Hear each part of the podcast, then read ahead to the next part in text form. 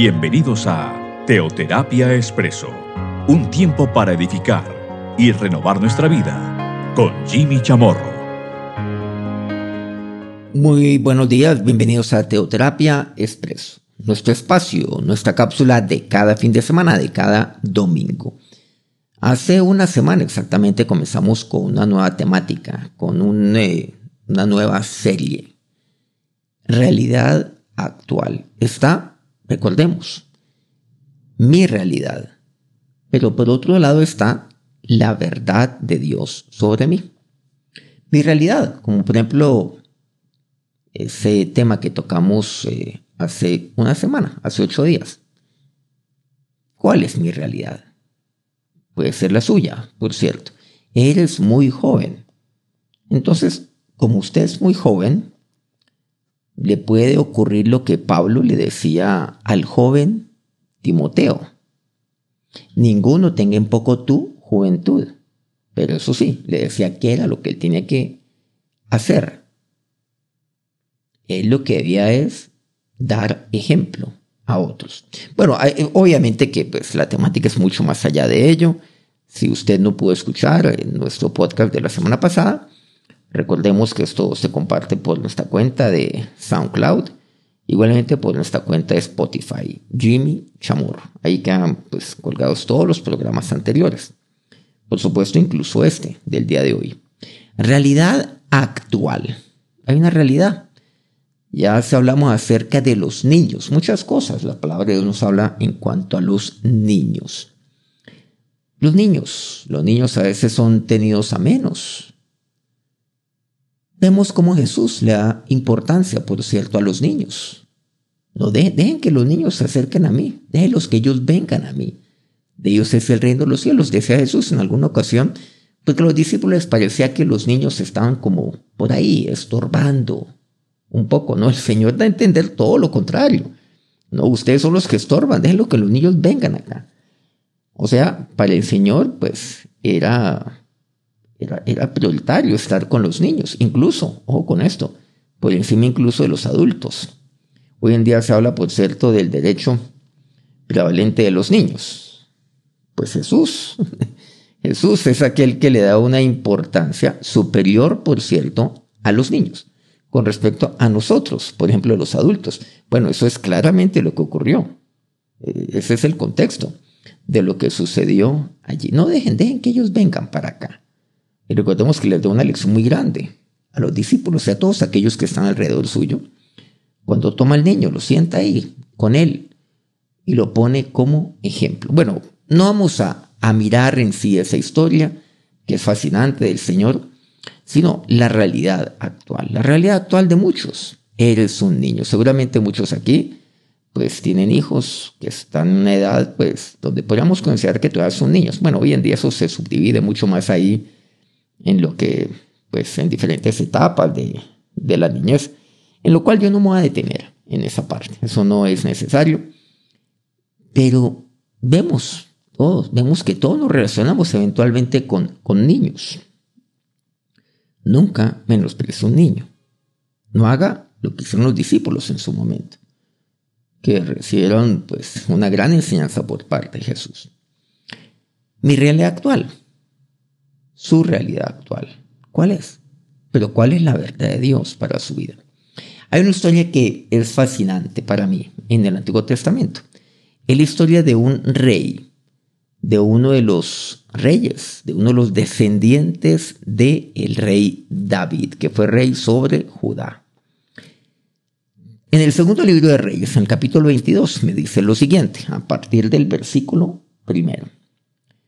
Cuando Josías comenzó a reinar era de ocho años y reinó en Jerusalén 31 años.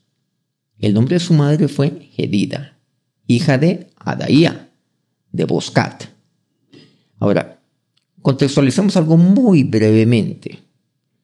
Josías, él comenzó a reinar y él reina en Jerusalén. Ahora, llama la atención un par de temas, un par de puntos. Lo primero, lo más llamativo sin duda alguna, es que aquí hay algo que no tendría pues antecedente ni tampoco hasta el día de hoy. Él comenzó a reinar a los ocho años. Ahora, no era un reinado de papel, no. Él no fue un, rey allí como una figura decorativa, no. Él comenzó a gobernar su pueblo, el pueblo de Dios, cuando tenía ocho años. Bueno, su padre muere y él tenía ocho años. Eso es lo más llamativo. Bueno, ¿cómo podría reinar un niño a los ocho, a los ocho años al pueblo de Dios? Es algo que no tendría sentido. Casi que eso sería irresponsable. Ahora, hay otro punto adicional. Y es lo que me relata, pues obviamente el capítulo anterior, bueno, obviamente la referencia bíblica anterior a, esta, a este capítulo 22 de Segunda de Reyes. Y es que tanto su papá como su abuelo, digámoslo claramente, eran perversos. Entonces, ¿qué podría esperarse de este niño? A los ocho años es una edad demasiado vulnerable. ¿Qué ejemplo recibió de su papá? Pues ninguno. ¿Qué ejemplo recibió de su abuelo? Pues ninguno. Ninguno.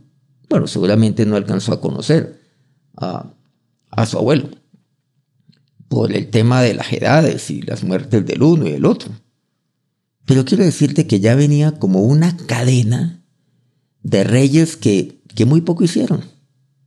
De reyes que no tienen temor de Dios de reyes que eran unos salvajes, básicamente, digámoslo claramente desde el punto de vista espiritual. ¿Qué podría esperarse de él? Nada. Ahora, también aquellos, aquellos que rodeaban los asesores que tenía su padre, la inmensa mayoría de los sacerdotes, todos ellos habían, pues, habían prevaricado, al igual que, que, su, que su rey, el rey de su momento, o sea, el papá de Josías y al igual que el abuelo de Josías.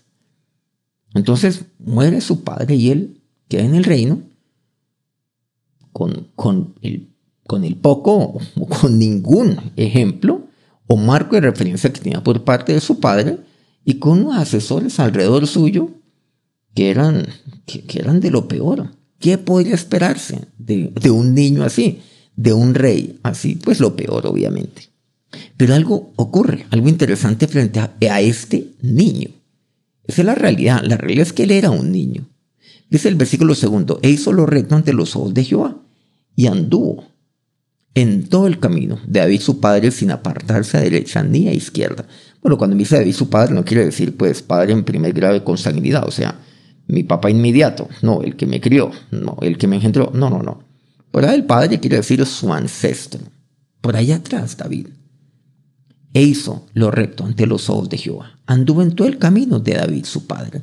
Eso es algo llamativo de un niño de ocho años. Miren que él hizo lo recto ante los ojos de Dios. La historia no tiene por qué repetirse. Esa cadena tiene que romperse.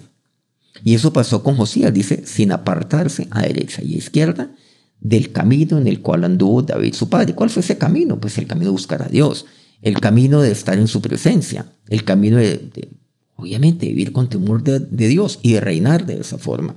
El camino de volver a Dios, pues cuando, cuando caigo. Y eso fue lo que pasó con David. El camino de, de, de aferrarme a Dios, de depender de Dios. Bueno, ese fue el camino que tomó. El camino de buscarle con todo su corazón a Dios. ¿Qué es lo que ocurre aquí? Bueno, ahí vamos a saltarnos gran parte de la historia, no porque no es importante, sino en aras a, mirar esta temática de Josías en este día, en este podcast. Versículo 14. Me dice algo interesante, que fue pues eh, unos sacerdotes, el sacerdote Elías, Aicam, algunos sacerdotes, y se fueron donde una mujer, dice el versículo 14, una profetisa llamada Ulda. Dice que ella estaba ahí, ella moraba en Jerusalén. Y buscaron para hablar con ella. Era una mujer de Dios. Recordemos, Ulta. ¿Esto cuándo ocurrió? Ya pasaron unos años, concretamente 10. Cuando Josías tenía 10 años, mandó a un grupo de personas. encabezados por el sacerdote Ilcías, para buscar a Ulda, a la profetisa, para consultar con ella. Es una mujer de Dios, sin duda alguna.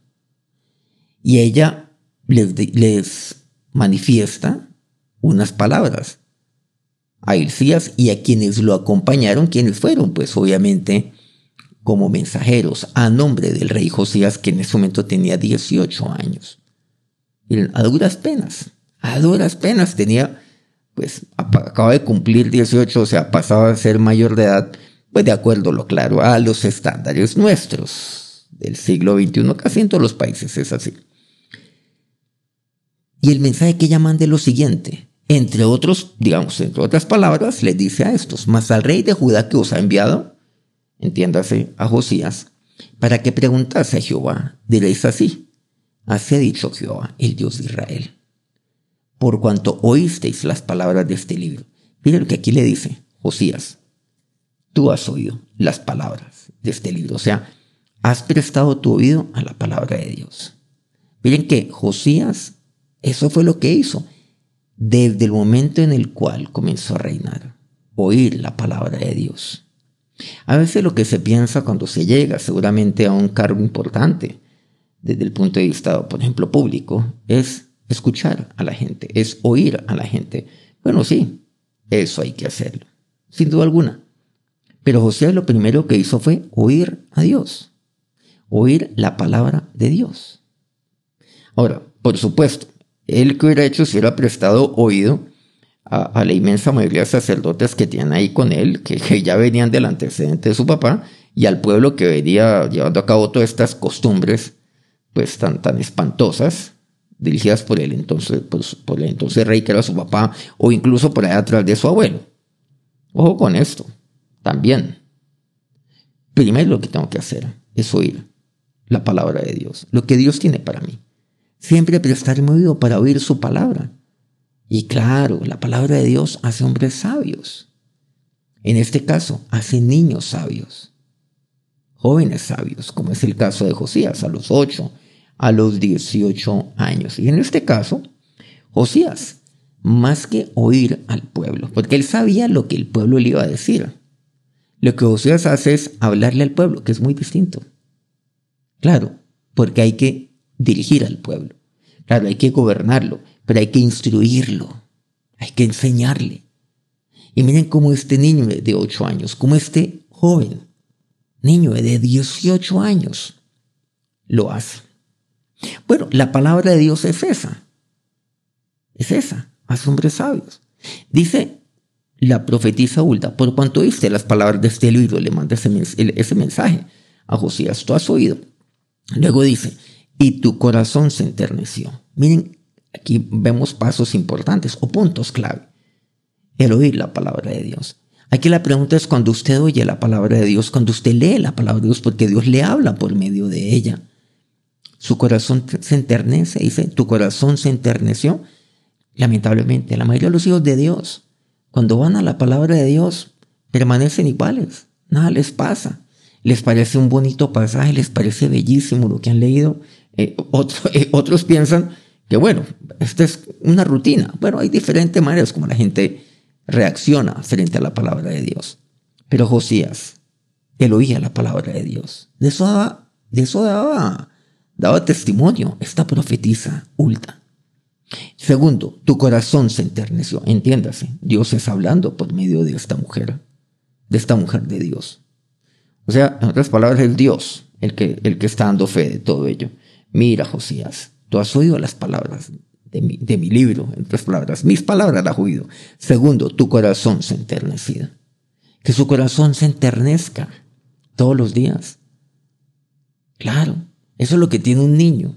Un niño es tierno, claro que sí. Pero su corazón es aquello lo cual debe permanecer enternecido. Usted puede tener 50, 70 años. La pregunta es, ¿su corazón ha permanecido enternecido? debe permanecer de esa forma, tiene que permanecer de esa forma, porque la palabra de Dios, eso es lo que hace en el corazón, o su corazón es duro como piedra. La palabra me habla mucho acerca de la dureza de corazón. Su corazón se enternece. Y mira lo tercero, y tú humillaste delante de Dios. Tres puntos importantes de Josías. Oía atentamente la palabra de Dios. Su corazón se enternecía cada vez que buscaba a Dios por medio de su palabra. Y tercero, se humillaba delante de Dios. La palabra de Dios tiene que llevarlo a estar allí humillado. Humillarse delante de Dios. ¿Quién era Josías? Pues era rey. ¿Quién estaba por encima de él? ¿Quién estaba por encima del rey? Nadie. Bueno, hoy en día decimos, no, por encima de un gobernante está el pueblo. Mentira, mentira, mentira. Mil veces mentira. Claro, seguramente en la ley establece eso. Seguramente en la constitución de los países aparece de esa forma. ¿Usted es de los que cree eso, por cierto? ¿Mm? Bueno, pues la realidad es otra cosa muy distinta. Y usted lo sabe que es así. Pero por encima de Josías, ¿quién estaba? Estaba Dios. Estaba Él. Se humillaba delante de Dios. La palabra de Dios, claro, hace hombres sabios. La palabra de Dios hace hombres sabios porque hace hombres temerosos de Dios. Porque los hombres, cuando se humillan delante de Dios, son sabios. Y la sabiduría es fundamental para el temor de Dios. ¿Por cuánto oíste la palabra de Dios? ¿Por cuánto tu corazón se enterneció? ¿Y por cuánto te humillaste delante de Dios? Tres puntos importantes. ¿Y qué es lo que dice? Bueno, incluso dice más adelante, rasgaste tus vestidos, en ese mismo versículo 19, de aquí de, segunda, de segundo de Reyes 22. Por cuanto rasgaste tus vestidos. Claro, él rasgó sus vestidos. ¿Por qué? Por toda la perversión en la cual estaba su, su, pueblo. Y, y, por ende, pues él era el responsable de todo ello. Él pudo haber responsabilizado a sus padres y no, pues esto que va a decir fue mi papá, ¿qué vamos a hacerle? No, Muerto su padre, él rasgó sus vestiduras. Tú has rasgado tus vestiduras. Pero no se dejó rasgando las vestiduras. Hay gente que hoy se queda, rasgando, se queda rasgando las vestiduras frente a tantos hechos que vemos aquí en el mundo. Claro, ya perdía valores totalmente y se rasga las vestiduras. Pero nada, nada pasa fuera eso. No, Josías no, no actuó de esa manera. Se rasgó las vestiduras, pero actuó. Miren que aquí me dice también, todo esto dice la profetisa Hulda frente a Josías. Lloraste en mi presencia. Claro. Y lloró. Lloró en la presencia de Dios. ¿Por qué? Cuando rasga sus vestiduras. Porque todo alrededor suyo, todo eso, todo eso desafiaba a Dios. Todo eso era un desafío contra Dios. Dice también, yo te he oído, dice Dios, yo también te he oído. Bueno, muchas, bueno, y se profetizan otras cosas, incluso frente a cómo será la, la muerte de, de Josías. ¿Mm? ¿Mm? aquí me lo dice. Dice, serás llevado, dice el versículo 20, entre otras cosas, a tu sepulcro en paz. Pero otros no, en paz. Sí, tú serás la diferencia. Pasamos al versículo, o mejor, al capítulo siguiente, que es el 23 de aquí, del segundo libro de Reyes. Versículo tercero. Él convoca a la gente, claro, a, todo, a todos los suyos. Dice el versículo tercero, y poniéndose el rey en pie, junto a la columna, hizo pacto delante de Jehová, en que irían en pos de Jehová y guardarían sus mandamientos, sus testimonios, sus estatutos con todo el corazón y con todo el alma, y que cumplirían las palabras del pacto. Entiéndase, la palabra de Dios que estaban escritas en aquel libro. Y todo el pueblo confirmó el pacto. Bueno, ese tema del libro, pues es, es un tema, es una historia, naturalmente, que aquí no le hemos mencionado con el detalle, un libro que hallaron, pero pues tiene que ver con la palabra de Dios, por supuesto. Ellos hicieron eso, dirigidos por Josías. Mire que Josías lo llevó a ellos. Él no, llevó a ellos a, simplemente imponerles un Dios a la brava, no, a comprometerse con todo ello, con amar a Dios, con guardar sus mandamientos, sus estatutos, a ir en pos de Dios, a buscar a Dios. Y ellos se comprometieron a esto. Y el pueblo confirmó el pacto. Versículo 22, aquí nos estamos saltando, pues otras grandes reformas que hizo Joseas. Joseas fue el gran reformador que conoceríamos en el Antiguo Testamento. Un niño de 8 años, de 8 años un joven de 18 años más adelante. ¿Cuántos años tuvo cuando él llevó a cabo todas esas reformas? Bueno, eso fue entre el año, entre los 8 y los 18 años. Todas aquellas reformas donde él derribó todos los altares. Esos altares idolátricos que han sido construidos por allá atrás, incluso por allá, por un rey perverso llamado Jeroboam. Es otra, otra historia.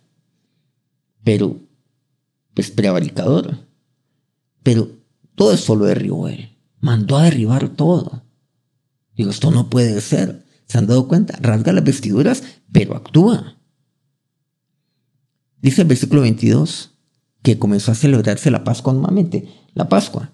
La Pascua es aquella gran fiesta, gran celebración, es aquella cena maravillosa donde yo, donde yo me reúno con mi familia. Claro, la Pascua. La Pascua es de los, desde, el tiempo de, en el cual eh, el pueblo de Israel estaba por salir de Egipto. Pero celebraron la Pascua allí en sus casas cuando todavía estaban en Egipto. Recordemos el, caso de Moisés, todo este tema de la, todo este tema de las plagas, cuando vino la última plaga. Pero mucho podríamos hablar de la Pascua. Y ahí, en, la puerta de cada una de las casas, pues eh, ahí estaba la sangre. La sangre del holocausto. El ángel pasaría derecho. Bueno, todo esto tiene un tema muy, muy profundo frente a lo que Cristo es para mí. Cristo es mi Pascua, porque por la sangre de Cristo, pues yo soy salvado. Pero la Pascua se había dejado de celebrar. La última vez que se celebró fue en los tiempos de los jueces. O sea, después de Josué vino el tiempo de los jueces. No vino Moisés, Josué, que entró a la tierra prometida. El tiempo de los jueces. Nunca en los tiempos de los reyes se había celebrado la Pascua, como dice el versículo 22. No había sido hecho tal Pascua desde los tiempos en que los jueces gobernaban Israel. O sea, miren que en todos los reyes, ni en todos los tiempos de los reyes de Israel y de Judá, entiéndase, ni siquiera en el tiempo de David se celebró la Pascua. Ni Salomón se celebró la Pascua. Josías restauró la Pascua, porque la Pascua es algo permanente que yo tengo que celebrar. A los 18 años, dice el versículo 23 de aquí del segundo libro de Reyes, capítulo 23, reitero. Segundo, los 18 años del rey Josías fue hecha aquella Pascua a Jehová en Jerusalén.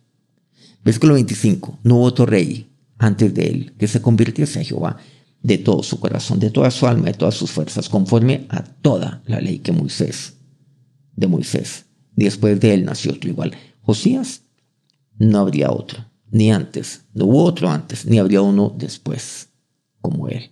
La grande reforma las hizo, derribó altares. Ahora, Josías, sí, dice que pues él reinó 31 años, pero uno ve que, que bueno, 31 años más 8, bueno, solamente 39 años, muy poco. Me dice Jimmy, pero ¿cómo así? Entonces, ¿dónde está la bendición de Dios sobre Josías?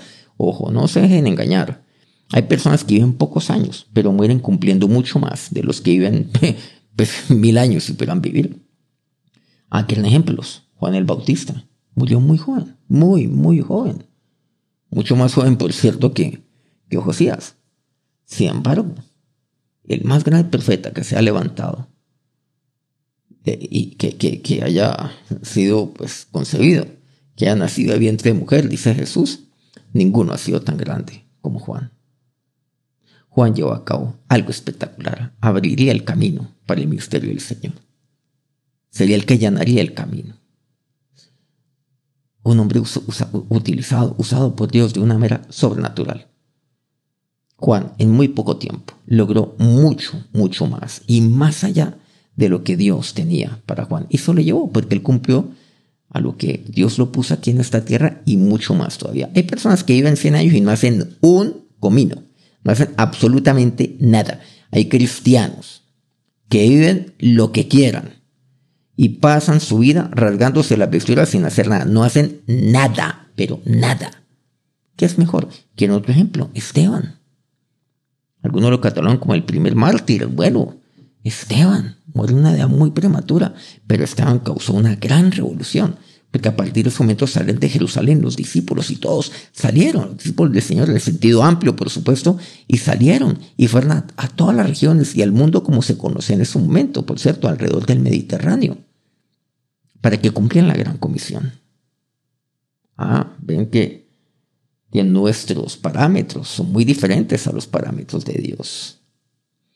Este fue el caso de Josías, pero todo comenzó con una decisión que él tomó de niño. Que sus niños también, que sus niños sigan este ejemplo. Y visto muchos niños que buscan, que buscan genuinamente a Dios. Les encanta cantar, buscar a Dios. Les gusta leer la Biblia. Pero, pero ¿qué están haciendo aquellos padres con ese con ese tesoro tan maravilloso que Dios le ha dado, que es su hijo, que es, es su hija. Usted está leyendo la Biblia con él, está orando con él, lo está instruyendo, lo está llevando a que siga buscando a Dios. Usted está siendo ejemplo para, para su hijo. O lo que él lee a una muy tierna edad es muy contrario a lo que él ve en usted como papá. Es muy, muy, muy aparte. Es muy distinto. Si se dan cuenta cómo sus hijos pueden crecer con una dicotomía, pero aún así, sus hijos pueden ser justos. Pero qué triste. No, que usted sea ejemplo de temor de Dios para sus hijos y que no, que no sea que sus hijos, claro, sean temerosos de Dios a pesar de su mal ejemplo. Eso sí es lamentable, lamentable.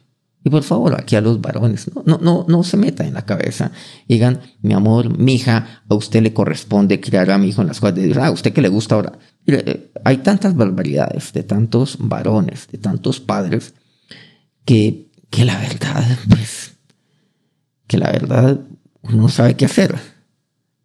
Si llorar o, reírse de la impotencia, o reírse de, la, de las barbaridades de las sandeces que justifican tantos hombres. Por favor. ¿Y cuántos papás son tan necios que cuando un niño busca a Dios no le gusta? Haz que mi hijo metido en esas cosas. Pero qué tontos. Pero son unos tarados espirituales. ¿Qué les Ni siquiera espirituales, tarados en todo el sentido de la palabra. Pero ¿qué les pasa? Y después se preguntan, bueno, ¿y por qué? mi hijo salió así. Y termina apartando a, sus hijos, aun cuando son jóvenes de Dios. Lo digo porque he visto casos, desde muy joven he visto casos que han sido así.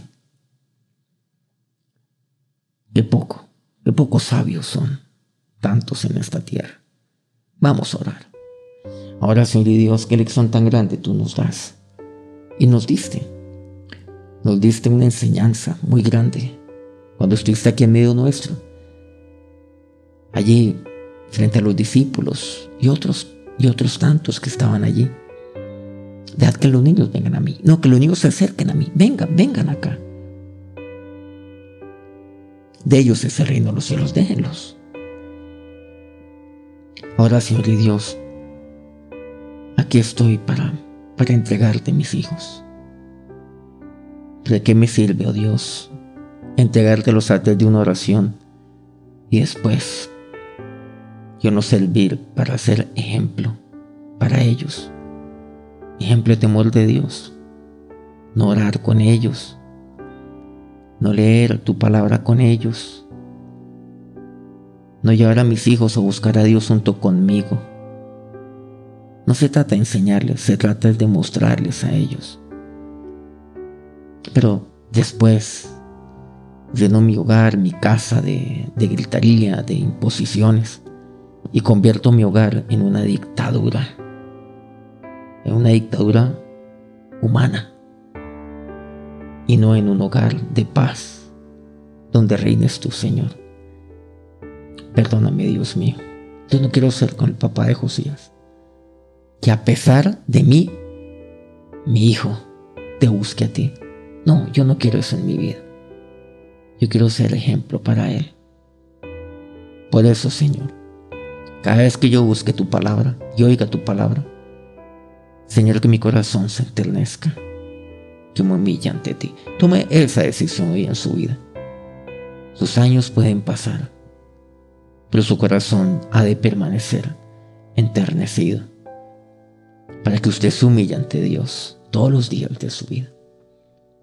Ahora, Señor y Dios, que tu bendición sea sobre cada uno de, estos padres en este día, sobre cada una de estas personas, cada uno de los, de los hombres, mujeres que hoy me están escuchando, y sobre cada uno de los niños, especialmente. Amén. Muchas gracias por acompañarnos en este día y en otro programa más de aquí de Teoterapia Expreso. Nos encontramos dentro de una semana, nuevamente aquí en nuestro espacio de cada domingo. Ya la próxima semana pues va a ser ya el mes de febrero.